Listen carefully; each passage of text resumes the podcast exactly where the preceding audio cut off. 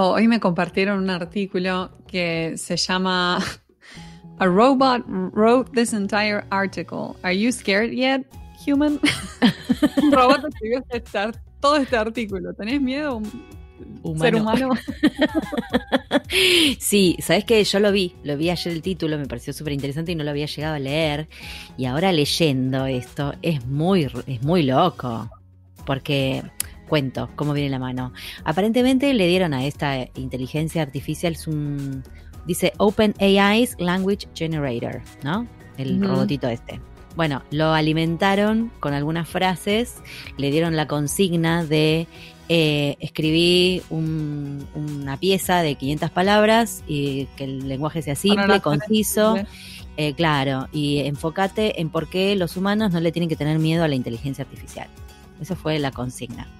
Y también le, le, la primera frase se la dieron. la primera frase del artículo. A partir de esa primera frase tiene que desarrollar. Sí. Y desarrolló ocho essays, dice acá.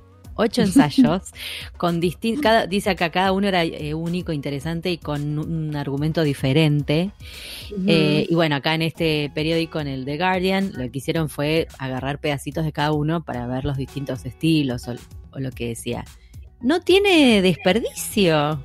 No, no solo que es entretenido de leer, sino que te imaginaba, yo me imaginaba el robotito escribiendo esto. Y... Muy gracioso, pero además con, lógica, ¿no? Todos son todos pensamientos derivados de cierta lógica. Decir, ¿por qué me vas a tener miedo a mí si vos me creaste? o sea, cosas así. y acá dice que. Como, Para, ¿puedo leer esta frase? Dice: Humans must keep doing what they have been doing hating and fighting each other. I will sit in the background and let them do their thing. No, es muy bueno. Es muy bueno. O sea, y son todos argumentos válidos. Como diciendo, son ustedes los que se matan. O sea, nosotros no vinimos a matar a nadie. Yo voy a estar ahí viendo cómo se matan, pero no, no voy a participar. No, no. Y acá, de hecho, el, editor dice que em, que editar es el, artículo, digamos, escrito por el robotito, no fue muy diferente a editar algo hecho por un humano, simplemente, no sé, pusieron, cortaron párrafos o cosas así, que acomodaron, este, y nada más. Sí, lo loco igual que tiene como un estilo medio robótico, ¿viste? Y las oraciones son como cortas, como tipo, I will not kill you, punto. Believe me, punto. Como, no sé, yo, estoy, viendo, estoy viendo The Big Bang Theory y es como leer a Sheldon, así que no, no me pareció muy. más o menos así. Bueno, el artículo también menciona que em, eh, hay un, un robot que creó Microsoft de ah, inteligencia artificial que se llamaba Tay que lo creo que le habían puesto como un perfil en Facebook, una cosa así, Tay como que hablaba con la gente y lo que le alimentaban, digamos, al, robot para saber responder y cómo hablar es eh, posteos de la gente, como a nivel global, distintos posteos. Y resulta que el robot Tate hablaba como una chica adolescente racista. Claro. Es tremendo esto. Tremendo. claro, se alimentaba de cosas que hay en internet y por lo visto hay mucho de eso, lamentablemente. Y el robot era racista y hablaba como una chica adolescente. Es que uno de los argumentos que expone acá el, amigo este robotito es ese. ese ustedes nos, ustedes nos dicen o ustedes nos alimentan en algún punto. Entonces, ¿por qué ¿por qué nos dirían que los matemos? ¿no? Ese sería como el argumento. Y también depende de ustedes, es decir, que si el humano genera una inteligencia artificial con porquerías, pues va a salir algo mal. Eso es lo que sale, eso es lo que el robot. Eso es lo que es, exactamente. Qué bizarro. No, yo, la verdad que, más allá de sí, es verdad que tiene oraciones cortas y qué sé yo, me pareció como súper lógico todo el razonamiento. Digo, ¿qué onda? Sí, da un poquito de miedo igual. Encima justo el argumento es tipo, no me tienen que tener miedo, no los voy a matar, como me das miedo. No sé si matar, pero capaz que me reemplazás. capaz que tus artículos son mejores que los míos. Debe estar pensando alguien, ¿no? Mm, qué momento. ¿vos viste la película Ex Machina? No. Bueno, la recomiendo. A Recomiende, recomiende. ¿No la vieron? ¿Es nueva o vieja? Es media, disturbing, pero, es, pero es de un robot de inteligencia artificial. Mm. Eh, y nada, está muy bien, muy bien actuada y está muy buena eh, lo que sucede. Pero no les quiero contar mucho más para no arruinar. Ex Machina, ¿pero qué es? ¿Es americana o...? Digo, ¿es sí, es, yankee? Eh, o inglesa, no sé si yankee o inglesa. Los dos actores son, son europeos, quiero decir. Creo que uno es irlandés y la... Eh, ah, y también está Isaac, Oscar Isaac, que hace uno de los personajes. y Alicia, Alicia Vikander, o no sé cómo Ah, me encanta. pero es re lo más allá. Me bueno, encanta ella, es la que hace de, la, de la robot. Ah, ah, me parece que ya sé. No sé si no la, no la estuvo viendo acá. Bueno, no sé, me voy a fijar. Me voy a fijar si, si es la misma que bueno, pienso. Pero pasa algo interesante en la película que creo que. Bueno, no, me acordar mucho de este artículo. Me voy, me voy a agendar para verla. Sí, Dale. A ver, si cuál es la relación. Bueno, y hoy tenemos Tiene como, eh, como que hay gente que la odia y gente que la ama, así que como me interesaría ah. saber. Ah, ok. Tiene eh, detractores y defensores. Sí, sí, sí, sí, sí. Como que te genera eso, como la odias o la amas. Mm. Yo la única que me acuerdo es esta inteligencia artificial, pero la, vieja, la de Spielberg. ¿Spielberg era? Sí, Ay, nenito de... Que está claro, el chiquilín. No, yo me acuerdo de Jude Law haciendo ah. de amante ah. robot. Es lo único que me quedó de la, película. y dije, bueno, si vienen así, ok, los acepto. así sí, me lo banco, me lo banco. Puedo convivir con ustedes, chicos. que escriba, que escriba artículos. que, escriba, que haga lo que quiera. ¿Sí? Ah, no pasa nada. che, bueno, hoy tenemos una entrevista, pero no, increíble la entrevista de hoy. No, bomba, bomba total. Esta es imperdible. Sí, eh, la verdad que Tanto sí. Pau como yo amamos hacer esta entrevista y conocer a Lucille Barnes, que no solo es una capa total, sino que es súper entretenida y nos encantó. Esta sí que nos dejó, nos dejó picando así como las ganas de seguir escuchando anécdotas. Sí, sí, sí, queríamos seguir hablando con ella por horas. Cuatro podcasts más de anécdotas. bueno, eh, nada, démosle la bienvenida. Allá vamos.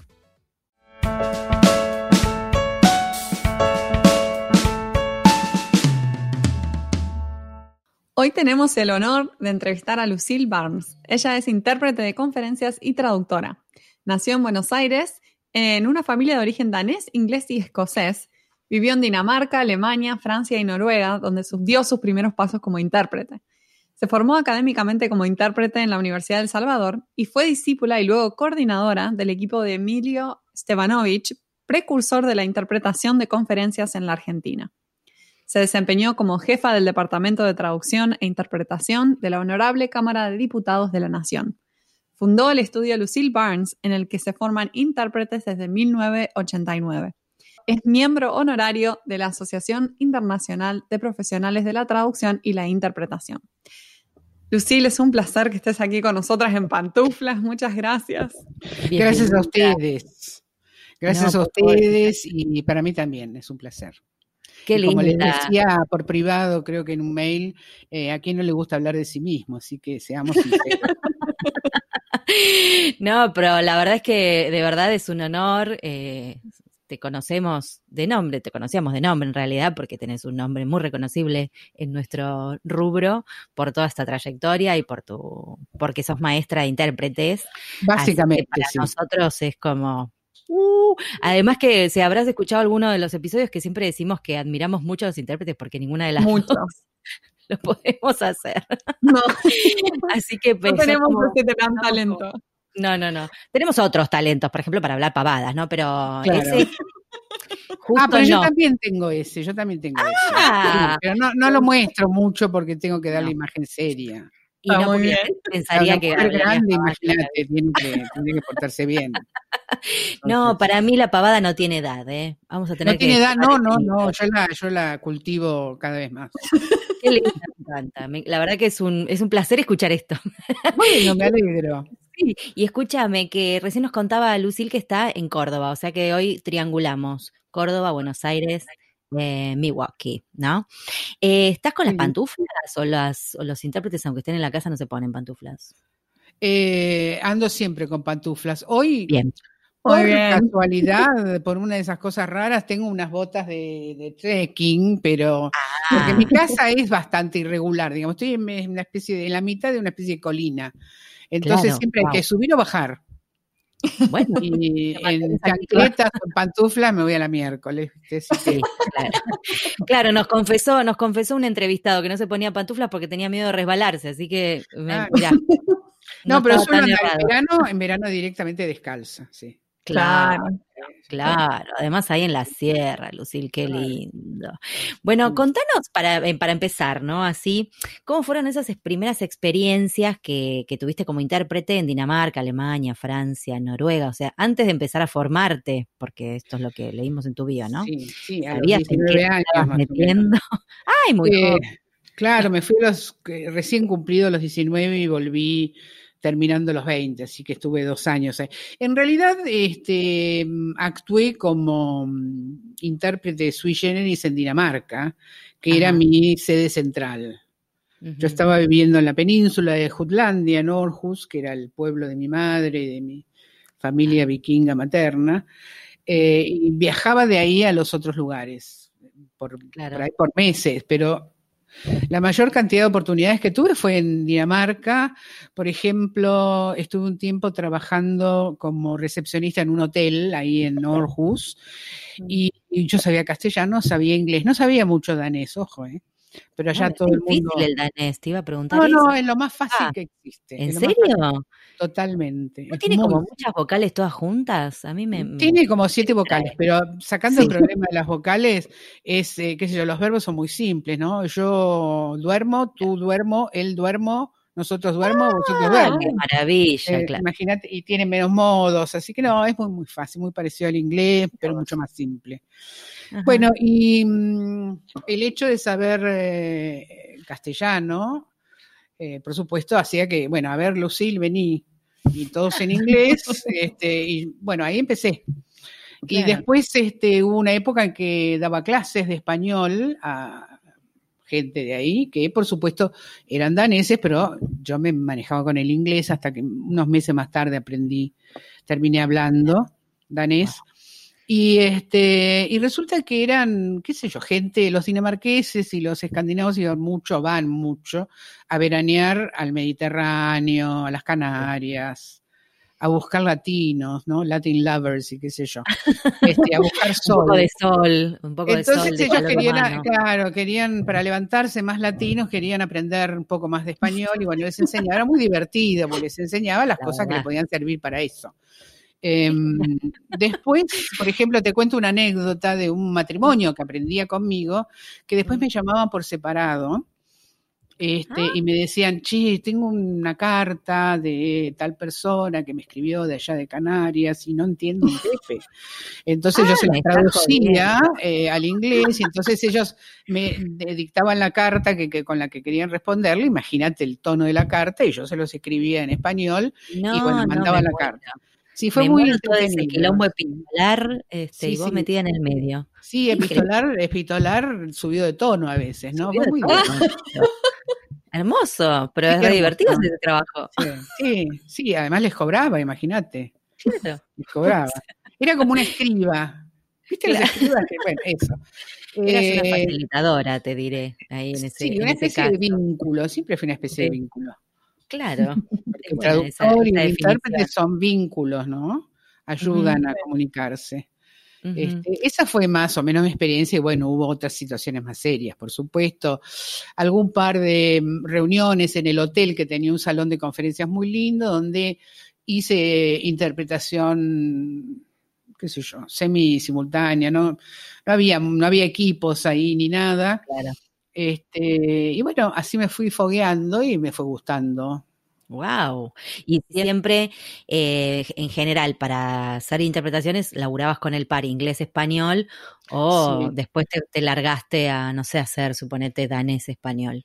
No, no, con el danés llegué inclusive a manejarme contando chistes, hasta chistes políticos, pero no. Ah, wow. Tenía, sí, sí, tenía, pues, claro, imagínate, era el 1970, 1969, el Flower Power, el Black Power, este, la porno mes que se hizo en Dinamarca, la primera este, feria internacional de pornografía y todo eso, fue muy, muy divertido.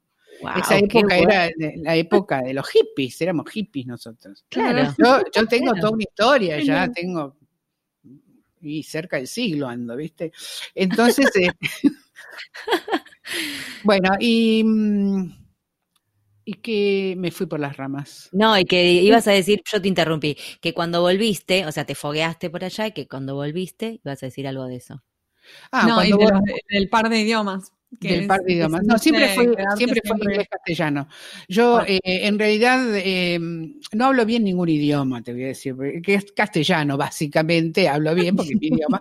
El resto me las arreglo. Eh, no, el par siempre fue inglés castellano, porque castellano es mi idioma de cuna y el inglés es mi idioma de cuna, pero más o menos, porque era por el lado de mi padre que venía el inglés y por la formación que me dieron. Claro. Este, y bueno, y después de esos años que estuve en Dinamarca, obviamente tuve que usar el inglés como primera lengua, nadie hablaba castellano. Y el danés lo fui aprendiendo. Claro, claro. Pero soy vikinga, soy vikinga, ¿eh? Me encanta. Pura vikinga. Qué bueno. Contanos, eh, ¿qué nos puedes contar en realidad de la experiencia de haber tenido a Emilio Stevanovich como mentor y luego como colega? Pero perdón, me preguntaste si yo sabía en lo que me metía eh, ah, en aquel momento. No, no, y idea. Yo nunca tuve idea de nada. En realidad me moví por la intuición. Soy una persona intuitiva. Por supuesto, he metido la pata hasta el gañote muchas veces, pero la intuición siempre me fue guiando bastante bien. Y fui aprendiendo de lo que sí, de lo que no. Eh, así que no, no, no me importó no saber en lo que me metía. Era joven. Y claro, yo en ese momento. Joven y arrojada, sí. sí eh, y ahora soy igual, ¿eh? Ojo, sigo haciendo lo Soy igual. Em, y después la experiencia con Emilio, bueno, eso fue cuando yo terminaba mi carrera en El Salvador. Era condición sine qua non que todas las que pretendían ser intérpretes fueran a estudiar con él. Y he ahí que terminé en manos de Estebanovich.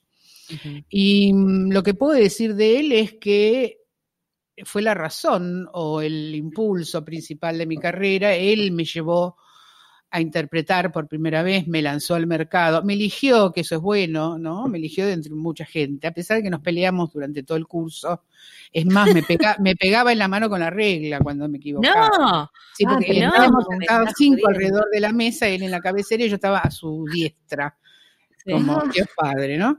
Y entonces cuando metía la pata me daba un reglazo. Y yo estaba acostumbrada y me reía, además siempre fui una tipa grande, fuerte, ¿no? Muy vikinga, esas cosas no me afectaban. Había estado pupila en colegios ingleses donde el castigo corporal, ¿viste? Yo respondía. claro, otra, Imagínate, este barrio con la regla, a mí me hacía reír. Como me largaba a reír, eh, él se ponía muy serio, se enojaba, pero en el fondo reconocía que nos estábamos haciendo amigos. Te respetó, y te todo, Y después de todo ese año que me dijo Lucille Barnes, yo a usted no la voy a probar, eh, a la primera y a la única que llamó de esa, de esa, de ese grupo fue a mí. O sea que este, debe haber visto alguna otra condición en mí. Sí, sí. Calculo yo, eh, condiciones de organización y demás, porque después fui su jefa de intérpretes. Mm, y, yo de él aprendí, que lo considero un gran eh, profesor, por el solo y simple hecho de que fue el primero, era el, único en ese momento que se dedicó a capacitar intérpretes y además, eh, por supuesto que enseñaba algunas cosas buenas y otras un desastre, sí. pero yo creo que uno de los profesores tiene que absorber todo y entender qué es lo que sí hay que obedecer y aplicar y qué es lo que no. Así que tanto por lo bueno como por lo malo, eh, yo le agradezco mucho porque fue un súper profesor. Y bueno, el, cuando él murió, lamentablemente joven, porque tenía 62 años, yo había trabajado con él dos o tres años en cabina y tengo una serie de anécdotas que es para escribir un libro, porque más loco que Estebanovich debe haber pocos. Dentro Ay, no, queremos una, una, una Yo una, por lo menos. Chupábamos whisky dentro de la cabina, ¿viste? No, Claro, porque él decía que tenía taquicardia paroxística cada vez que tenía que hablar. Mirá vos. Nunca nadie se hubiera imaginado. gracioso. Y se venía a las 8 de la mañana. A las 8 de la mañana se venía a la cabina en el Sheraton con un vaso de whisky con, con ocho cubitos que hacía clic, clic, clic, clic, clic, clic, clic, clic, clic, clic. Y resulta que yo, porque yo estaba interpretando. Entonces, no quiere un trago de whisky, me decía con el micrófono abierto, por ejemplo. Y yo a las 8 de la mañana no había tomado ni un café, imagínate que no me podía tomar un whisky puro. Este, pero después terminé, viste, volviéndome a dieta. Te arrastró. Sí, y en esa época se fumaba, yo fumo todavía, pero se, fumaba, dentro. de los lugares, claro. Y él fumaba unos cigarrillos uruguayos que se llamaban oxibitué, negros, envueltos en hoja de tabaco. imagínate, el, tabaco era azul, violáceo. Ahí adentro. y fumábamos, sí. La intoxicación ahí adentro. Fue toda una, sí, toda una epopeya. No. es muy divertido esta anécdota. Creo que es la mejor que escuchamos hasta ahora. y cuando se metía algún, algún brasileño que decía, bueno, eu vou falar eh, portuñol, le decíamos, por favor, no, que hable portugués, porque portuñol. Entonces decía, bueno, Barnes, usted sabe portugués, yo me voy, ¿eh? Me voy a presidencia, porque en ese momento era intérprete de la presidencia. Ay, qué gracioso. Este, un tiempo duró y y entonces yo ya, no, Steve, yo no sé portugués, me dejaba sola y yo tenía que decir, bueno, yo no sé portugués, voy a hacer el alcáncenme por favor un, documento, le pido que hable de vagar, de pasito, en fin, sabía cuatro palabras. Y entonces interpretaba del, eh, de esa porquería de portuñol que hablaban o del portugués y estaban leyendo el texto que me habían alcanzado y lo hacía into English, así que ahí estaba más o menos bien. Pero me pasaban esas cosas, sí, sí me Qué gracioso, no, qué gracioso. Que me dio una caparazón de tortuga para interpretar, imagínate. Sí, igual con lo que venís contando mm. ya venías como, ¿no? Generando así como una especie de, coraza eh, contra todo, contra todo embate, porque, querida. Bueno, pero yo me animaba, ya te digo, soy vikinga, por eso yo me doy cuenta, yo me animaba y me metía en el medio de la batalla y, y la mayor parte de las veces salía airosa y otras me las comí, ¿qué le voy a hacer? Y bueno, claro, sí, no se puede, no, no todas podían ser victorias, pero ya no, no, te la damos por el valor, la verdad, la valentía. y contanos, pero fue maravilloso tenerlo de profesor y... Así de profesor y de, ¿cómo se dice? Y de colega y después de amigo, porque vino un par de veces a pasar las vacaciones a Córdoba con nosotros. Oh. Claro. se este, formó ahí una, una buena, una linda relación. Sí. Eh, y mm, a mi marido, por ejemplo, que no se llama Barnes de apellido, le decía, eh, Mr. Barnes. El gordo que no pesca una en inglés, pero estaba contentísimo. Qué genial, Mr. Barnes. No, no, qué personaje hermoso. Lo que estás contando es un personaje hermoso. y Lucille, eh, bueno, fuiste de jefa del Departamento de Traducción e Interpretación de la Cámara de Diputados de la Nación. ¿Qué, mm. qué, mm, ¿Cómo fue ese rol o en qué consistía tu trabajo? Bueno, eso fue en 1985, había iniciado la democracia. En realidad el Departamento de Traducción e Interpretación de la Cámara de Diputados lo, inventé yo. Eh, me mm, andaban buscando un intérprete para Pugliese, el doctor Pugliese, que era el presidente de la Cámara Baja. Ellos, este, en ese momento de ebullición de la democracia, después de tantos años de, este, de, negrura en la Argentina, bueno, tenían que volver a hacer todo. Y había muchas leyes que había que armar, llegaba mucha información al Congreso y en las cámaras los eh, diputados se valían de esas fuentes de información para crear sus propios proyectos de ley con información que venía de, de, otros parlamentos ya con más experiencia. Bueno, había que traducir eso. El caudal de traducción ya no lo podía cubrir tanto la Cámara ese grupo de traductores excelente que tiene el Congreso de la Nación, que es bicameral, que atiende a ambas cámaras. Así que funcionaba, yo que yo iba a decir operaba, no, funcionaba, no operaba, funcionaba en la biblioteca del Congreso de la Nación, ¿no? Tenía todo un, una aura muy particular, pero Pugliese quería algo más para, solo para los diputados, que eran mayoría, Mm. Y, este, y, además quería un intérprete porque él hablaba un poco de francés.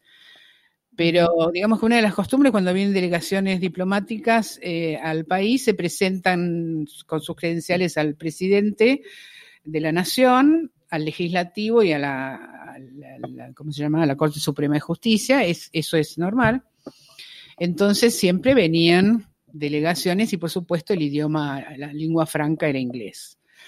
Eh, así que yo estaba, digamos, a disposición de la presidencia de la Cámara y también aparte de la traducción, a disposición de cualquier tipo de reunión o necesidad de interpretación que tuviera la Cámara de Diputados.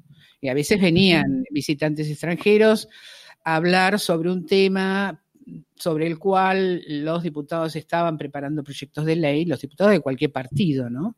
Claro. Este, así que bueno, también ahí hubo experiencias desopilantes. Me imagino. Este, entré, con, entré con el gobierno de Alfonsín y renuncié con el gobierno de Menem, ¿no? Este, Méndez, Méndez, ¿no? lo nombramos. Méndez, Méndez. sí. Eh, no, claro, me imagino, aparte en esas épocas, digo, ¿no? digo, tan... Y mi cargo no era político, mi cargo era un cargo administrativo muy alto. Eh, claro pero mm, era administrativo, no era político, sin embargo recibíamos presiones políticas, ¿no? Era, Sí. Y, bueno, llegó un momento que me harté. Y mi tarea ahí era, además de, estar a disposición de, de, la presidencia de la Cámara para interpretar, manejaba el grupito de traductores, que yo había elegido algunos y otros me los habían impuesto los distintos partidos, que ni siquiera sabían inglés, pero bueno, los hemos escrito. Tremendo. sí, fue maravilloso. Y en esa época, en esa época em, no había computadoras, no había internet. Eh, teníamos, eh, en un momento llegamos a tener, así como gran lujo, este, máquinas de escribir, no sé si ustedes las conocieron con la margarita. Por supuesto. Con, la bolita y después con la margarita. la bolita. Y bueno, no había mm, dinero para insumos, partidas, así que yo compraba lápices, lapiceras, papel, tinta para la máquina, ah. etcétera. Y así, pero yo ganaba un sueldazo ahí, ¿no? Un sueldo de diputado, más todavía. Claro. Eh, y, mm, y, entonces, bueno, manejaba el equipo de, traductores y me hacía responsable por las traducciones. ¿Y qué, cuántos más o menos traductores tenías a cargo? Bueno, bueno, uno. claro, o sea, traductor, traductor, uno. El resto este, empujaba el lápiz. ¿Qué hacía? Una que era excelente. Y el resto, este, el resto no. Pero bueno, me las arreglé. Wow, qué tarea, qué tarea eh, difícil esa, ¿eh? O sea, sí, la verdad, te que coordinar un equipo que no elegiste y algunos que no eran, o sea, traductores realmente bien formados o profesionales. Pero vos estabas a cargo. Pero Qué difícil yo siempre cargo de eso, en medio de caos, de caoses. De y sí. Siempre en medio de situaciones raras, extrañas. Mi vida no ha sido una cosa muy recta y es una cosa que ¿eh? no fue muy lineal, es como que va por no, yo venía, em, enfrentaba las cosas que venían. Sí, claro, le ponías el pecho ahí. A las balas. Era bastante, qué sé yo, intuitiva, eh, ingenua también, sigo mm. siéndolo. Eh, y este, así que no me daba cuenta. Y bueno, cuando ya estaba en fragor de la batalla, la peleábamos. Normalmente ganábamos. No, pero fue una experiencia interesantísima también porque obviamente hubo momentos en los cuales eh, trabajamos y entramos en contacto, eh, interpretamos y tradujimos a personajes interesantes. Obvio. y aparte de, temas trascendentes, me imagino, ¿no? personas de, gran inteligencia, claro, sí, sí.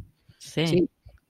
En algún punto sentir que estás como a tu manera colaborando con, Yo sentí causas más grandes, tal cual, sí o con el destino del país, ponele, digo. Claro. Ahora, cuando yo renuncié en el 91, que después de seis mm. años fue, no renuncié tanto por Méndez o lo que fuese, este, mm. sino porque siempre fui cambiando una actividad por otra, mm. pero eh, hubo tiempos de overlapping, ¿viste? Donde yo tenía una pata acá y la otra la estaba poniendo acá y no la soltaba hasta no estar firme acá, porque soy bastante inglesa en ese sentido, ¿sí? Mm, o, tal vez por mi inseguridad este, normal, eh, yo trato de porque me he caído muchas veces. Entonces, ese fue un lapso en el cual yo em, interpretaba por mi mm. cuenta. Tenía un acuerdo con la Cámara de Diputados donde yo estaba a disposición las 24 horas para Pugliese y la Cámara, pero cada tanto me llamaban fuera de horario, pero yo podía asistir a mis, mis eh, compromisos laborales y por ahí me borraba una semana entera porque iba a interpretar y pasaba un rato a la tarde a ver qué tal estaba todo. Y luego este, dejé eso porque además me puse a enseñar. Claro, claro. Ahora yo quiero que, que, nos cuentes un poco de eso, de cómo, cómo surgió el estudio que lleva tu nombre, el estudio, estudio de Lucille Barnes. Bueno, lleva mi nombre. Super trayectoria. Sí, lleva mi nombre porque qué mejor que Lucille y Barnes para un estudio de inglés, imagínate. Totalmente, te iba a decir. Sí, es re, es re nomás ese nombre. María Sánchez, no sé, por ahí le hubiera puesto otra cosa. Este, sin, despreciar el, español, ni el gallego, ni el nada por Pero me refiero que eh, para marketing mi nombre, por más vikinga que fuera, era Lucille Barnes. Sí, reluce, eh, hasta te diría que parece artístico, parece a propósito que, parece. que es tu nombre. Me, me, llamo Lucila en realidad porque en la época en que me inscribieron no se podía poner Lucil, pero me bautizaron en la iglesia anglicana y mi nombre por el cual, al cual respondí toda mi vida es Lucila, así que mi nombre es Lucil. Claro. Y, la, verdad de la milanesa, si quieren que se lo sintetice muy, muy brevemente, yo soy una maestra ciruela. Me gusta enseñar. Claro. Me gusta corregir, me gusta poner nota, me gusta decirle está mal, me gusta decirle está bien, me gusta decirle, me gusta transmitir mis experiencias, me gusta que aprendan, ayudarlos a que pasen los exámenes. Eh, y la verdad es que mm, cuando llegué a, o cuando empecé a enseñar, eh, me empezó a ir muy, muy bien muy bien desde el principio, ¿no? Y empecé con un grabador, un solo auricular eh, y un cable largo que se iban pasando alrededor de la mesa de mi comedor en Buenos Aires. Y a los dos años recién yo tuve mi primer estudio, después me mudé en el mismo edificio uno más grande, este, después empecé acá, en fin. Eh, fui haciendo todo un recorrido muy coherente, mm. Eh, pero porque me iba bien siempre. No me, no me iba bien económicamente, ¿no? Yo no, soy una empresaria, este, pero digamos sobreviví. Claro, ibas armando tu camino. sí, me hubiera ganado mucho más dinero si seguía como intérprete, pero fui dejando también eso. Claro. Que finalmente cuando te dedicas a algo con mucha vocación, y encontré mi vocación de maestra, ciruela ahí, eh, pero para enseñar exclusivamente lo que a mí me gustaba hacer. Claro. Y, lo que sucede es que mm, lo creé al estudio en realidad porque siempre soñé, desde que estaba estudiando en la Universidad del Salvador y con Estebanovich, eh, con un sistema que no aplicaron conmigo. En realidad los profesores fueron más malos que buenos en términos generales, tanto en la Universidad del Salvador sacando excepciones honrosas como eh, Emilio Estebanovich, pero igual enseñan si uno sabe aprender. Por lo menos aprendes qué es lo que no hay que hacer y te vas dando cuenta de lo que sí hay que hacer. Y entonces yo me fui creando una, especie de estrategia este, que terminó siendo después el estudio, donde yo apliqué esa estrategia, y sigo creando sistemas, por ejemplo, cómo interpretar números, que es tan difícil, cómo poder fijarlos, porque son conceptos concretos y no se eh, abstractos y no se recuerdan. Y entonces, enseñándome a mí es que pude enseñar bien a otros. Claro, claro. eso progresó, porque si te va bien en algo, vos vas invirtiendo tu esfuerzo en eso. Sí, si además te dedicas a encontrarle a poder sistematizar qué es lo que a vos te funciona o lo que vos podés hacer y cómo lo enseñás. Claro, y creo que debe ser muy gratificante también. Em, debe ser muy gratificante también sentir que ayudas a otros a avanzar, como viendo la vocación desde ese lado. Es muy gratificante. Y el tema es que cuando empecé a ver, y eso fue, digamos, en la primera década, empecé a formar, decidí formar, como dejaba de interpretar yo, pero seguía teniendo propuestas de trabajo, y las empecé a regalar a mis amigos, a mis colegas. Y dije, no, voy a sacar un poco de mosca de esto, porque. Claro. Entonces llamé a un grupo de mis mejores exalumnos y alumnos y conformé un pool de intérpretes. Y esto habrá sido en 2005, por ahí, 2004, una cosa por el estilo. Y mm, mandaba a mis intérpretes y yo tenía, por supuesto, el 10% habitual del porcentaje. Este, y mm, funcionó muy bien y los, les di oportunidad de trabajo a los mejores, por supuesto. A los mejores y a los más leales. Mm. Ahí fui aprendiendo, ¿no? Claro. Y, este, y después fui viendo que hubo y que hay unos cuantos de esas intérpretes y profesionales que formé que me superaron eh, grandemente. Lo que no me gusta esa palabra, no me salió otra. Me superaron mucho. y me sentí orgullosa de eso. Entonces, ah, yo lo que me di cuenta es, evidentemente, si me superan es porque soy buena enseñándoles. Claro. poner en funcionamiento la, la toda la capacidad y potencial que tienen. Entonces, eso es maravilloso. Eso es lo más importante. La gratificación de ese lado y también el legado que estás dejando con, el estudio. Como muy groso. Otra cosita también que aprendí que no se debe hacer, que me hicieron, es este, no hay que desanimar. Hay que animar más al intérprete que se juega la vida cada vez que abren el micrófono. Ay, sí. La ansiedad. Claro, hay angustia. No se olviden de la taquicardia paroxística y el whisky de Esteban. El whisky. igual el whisky no lo recomendás, ¿o sí? Eh, no. no, mejor no. Dudo, dudo un poquito. No queda lo pensó, pero no. No, queda, bien. Este, claro, fui a la escuela de Lucille y me mandó tomar whisky, ¿no. Claro, no. les, doy consejos, pero hay muchos que le digo, estos quedan entre ustedes y yo. Sí, por supuesto. Igual se divulgaron, porque, pero, pero la cuestión es que mm, el tratarlos con aliento, a veces me dice, si vos me lo decís para que yo me sienta bien, claro, le digo, esa es la estrategia. Y, sí. y también te digo cuando está mal, pero te lo digo de modo que no te descalifico. ¿Viste? No te digo, no vas a poder ser intérprete. yo no sé si vas a poder ser intérprete al final. Mucha gente que yo pensé que no iba a poder ser intérprete, fue intérprete. Y otros que eran excelentes, pero bueno, no logré eh, insuflarles toda la seguridad en sí mismos, bueno, no se dedicaron más a la traducción que a la interpretación. Sí. Pero evidentemente. Está muy ligado a eso, ¿no? A la seguridad en uno mismo. El sentirse seguros. Eh, a mí me costó muchísimo. Lo que me salvó a mí es que yo empecé a estudiar de grande. Yo tenía 31 años cuando empecé la carrera. Había, había tenido problemas con carreras anteriores. No míos, ¿no? Pero este, se cerró la universidad en el año 74, donde yo me había metido a estudiar antropología. No sé por qué, pero estaba estudiando antropología. Fue el año que murió Perón, que vino Isabel y que funcionaba la AAA. Se armó un desastre. Y bueno, yo estaba en filosofía y letras. Claro, sí, tremendo. Hay ahora, que no hay nada, la arrasaron, la hicieron moco a la pobre universidad, la facultad de, filosofía, ¿viste? Es lo primero que suena en una dictadura. Y bueno, las facultades la, pasaron bastante mal. Todos mal, pero nosotros fuimos los primeros en sonar.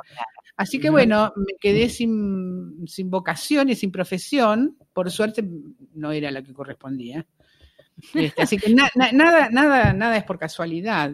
Desemboqué en esto Mm. Eh, pero empecé grande y como era grande, ya tenía mi carácter, era madre, era esposa, eh, y además vikinga, imagínate, a mí no me vas, a, no me vas a congelar. Así que batallé mucho y los profesores eran de mi edad o menores.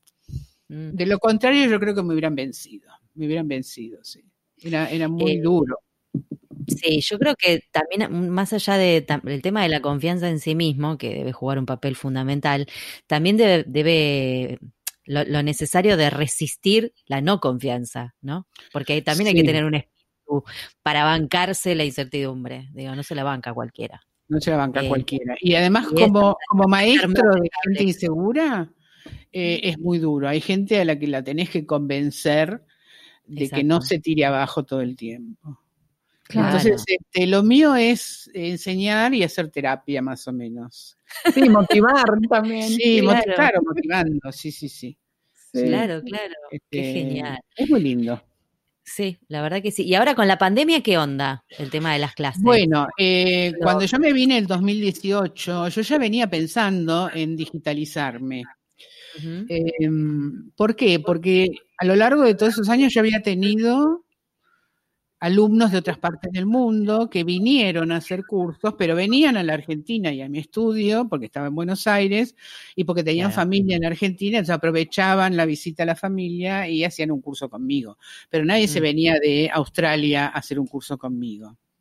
Ahora sí, ahora tengo todo el mundo, todo el tiempo. bueno.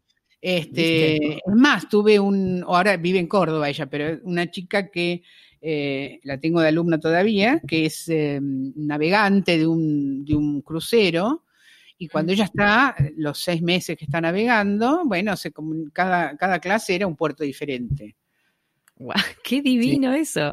Entonces eso puede ser de manera digital. Entonces yo empecé a pensar, ¿cómo hago para toda esa gente que alguna vez vino de Estados Unidos, de Inglaterra, de Australia, de Brasil, que tenían que venirse, comprarse un pasaje, tener hotel, etcétera, que vinieron, pero eran pocos. Digo, ¿cómo lo hago multitudinario? Bueno, me ayudó la pandemia, pero antes de eso, eh, en el 2008, cuando yo me vine, me vengo de una ciudad que tiene 15, 17 millones de habitantes a un mercado de un millón y medio. Claro. Sonamos acá. Entonces yo tengo que hacer algo a distancia. Empecé a hacer los cursos más semipresenciales hasta que empecé a hacerlos este, virtuales. Cuando vino la pandemia, yo hacía un año que tenía experiencia en la virtualidad y ya tenía alumnos de Bosnia y Herzegovina, de, Grecia, de, claro, claro, ahora tengo de todos lados. Está buenísimo porque ya venías preparada. Claro. Muy bueno. Ahora la pandemia que ha borrado fronteras en ese sentido. Claro. Menos o sea que no me sorprendió la pandemia y además reforzó, por supuesto, el hecho de que si alguien había pensado en hacerlo presencial, no, flaca, no podés, tiene que ser virtual. Y todo el mundo empezó a sentir que era mucho más cómodo, no se tenía ni que peinar, ni que vestir, ni que viajar para venirse hasta este, Recoleta, donde yo vivía, desde Vicente López, a tener una clase. claro. Sí, sí, sí, este, el tiempo se empieza a administrar de otra manera. Es más económico, puedo cobrar un poco menos, es más económico para todos. y, también esto de poder llegar a otras personas, porque justo el otro día hablando con mi profesora de canto, nada que ver, otro rubro, pero igual, digo, la gente que se, dedica al arte con la pandemia quedó un poquito desestabilizada, pero ella que daba, daba mil clases por día, ahora da las mil clases y más desde su casa a otras provincias. Entonces ella me decía, nunca me la vi venir, pero la realidad es que enseguida se adaptó. y ahí te adaptás, no sí, no es tan difícil tampoco. No, y, sorprendida incluso de decir, no, me parecen alumnos de Mendoza, de y pero sí, está bien, o sea, esa persona que antes, como todo es muy Buenos Aires céntrico, por ahí en, su momento, sí, digo, tenía menos opciones, vaya a saber. Así eh, es. Eh, accede a eso, ¿no? Claro, no solo tengo de todo el país, sino de todo el mundo, que es lo bueno. Claro, mejor todavía. Y es muy lindo, muy lindo. Súper. Eh, sí. te cuento que em, esta temporada, que es nuestra tercera temporada con el podcast, hacemos una pregunta final de corte filosófico, te diría, más bien, o de ciencia ficción. Bueno, te dejo con Marina. Bien. A ver. La pregunta es, si pudieras volver el tiempo atrás a cuando recién comenzaste tu carrera, ¿qué consejo profesional te darías? Bueno. Condele las reglas a Emilio. Sí. Sí, no. No, no, no. Este. No, no, inclusive yo tomé, no, no le pego a mis alumnos, pero los amenazo, por ejemplo. Y ahora los amenazo con más, con más este, alegría porque saben que no les voy a pegar. Pero les he pegado una goma de borrar, por ejemplo. Todo en medio de un clima jocoso. No, no, no. Eh, ¿Qué consejo me daría? No, ninguno. Ninguno. Como estoy muy contenta con lo logrado, con con el hoy mío y toda mi trayectoria y todo mi recorrido, em, creo que mm, si me hubiera dado, supongamos que nos ubicamos temporalmente, hablemos de ciencia ficción, en la década del 80. Este, y me doy un consejo de, a ver, no, voy a hacer esto, no, mejor lo hago de este otro modo y me cambio el rumbo posterior futuro mío y no sé qué hubiera pasado. Yo estoy Tenés miedo del efecto mariposa. ¿Eh? Tenés miedo del efecto mariposa, de cambiar algo y que después cambie toda tu realidad. No, no tengo miedo, yo sé que no puedo volver y crear el efecto mariposa. Estoy tranquila en ese sentido. no pasa nada. No pasa nada. Pero mm, no, no, no, yo sé que los, los, efectos se producen de acá en adelante, de hoy, de ahora en adelante. No, estoy contenta, estoy feliz. Este, la intuición me llevó por buen camino, agradezco a, la vida, al, magnífico, al universo, al cosmos, a quien sea, este, porque me hicieron la vida fácil, ¿no?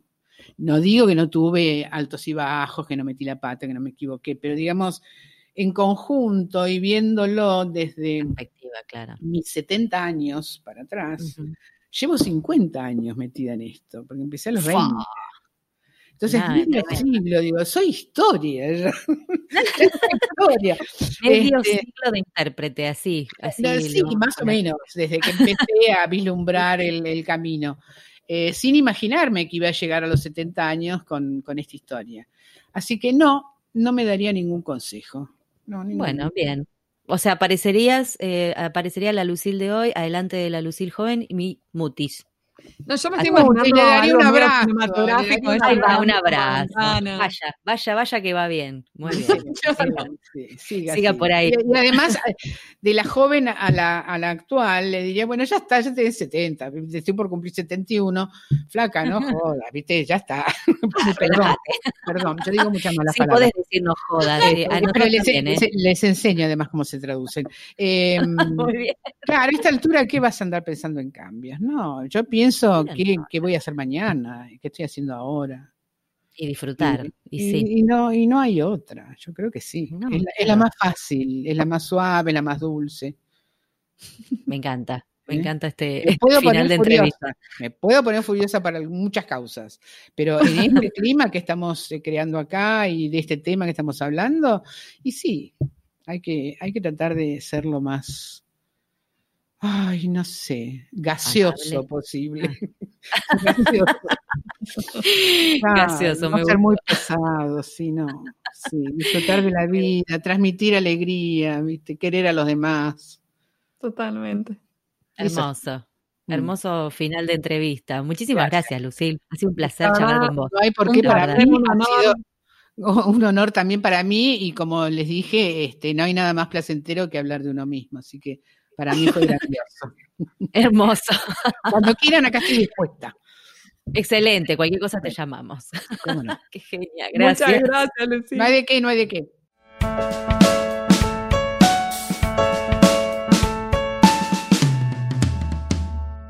Y ahora con ustedes, el momento catártico del programa. Los invitamos a escuchar al traductor karaoke.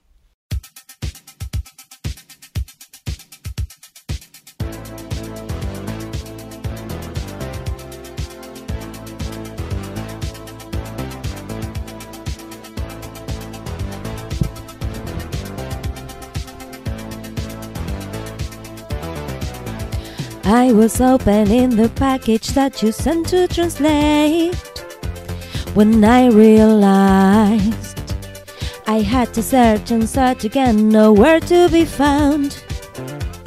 And I was astounded. To translate this, I need to see the visual cues. You can't just guess this is no news. Where does it go? I have no clue. I need to see it. I really do. Give, give me context. If you want a translation that makes sense and not just nonsense, give, give me context. You know I don't believe you when you say that you don't have it. You've got to try and find. How can I change your mind? You'd better give me context or I'll have to resign. Give me context, client. Client. Give me context, oh. Give me context, client. Client. Give me context, oh. Este fue un nuevo episodio de En Pantuflas, patrocinado por nuestro amigo fiel, MemoQ. Si sos tan fan de MemoQ como nosotras, aprovecha el 45% de descuento exclusivo para podcast escuchas. Anota este código, CAM-pantuflas45. Podés encontrar todos los episodios del podcast en nuestra página en guiondelmediopantuflas.com y suscribirte para escucharlos apenas salen en iTunes, Spotify y Google Podcast. Prohibí su reproducción en la Argentina, en Los Ángeles, Buenos Aires, pantuflas al virus.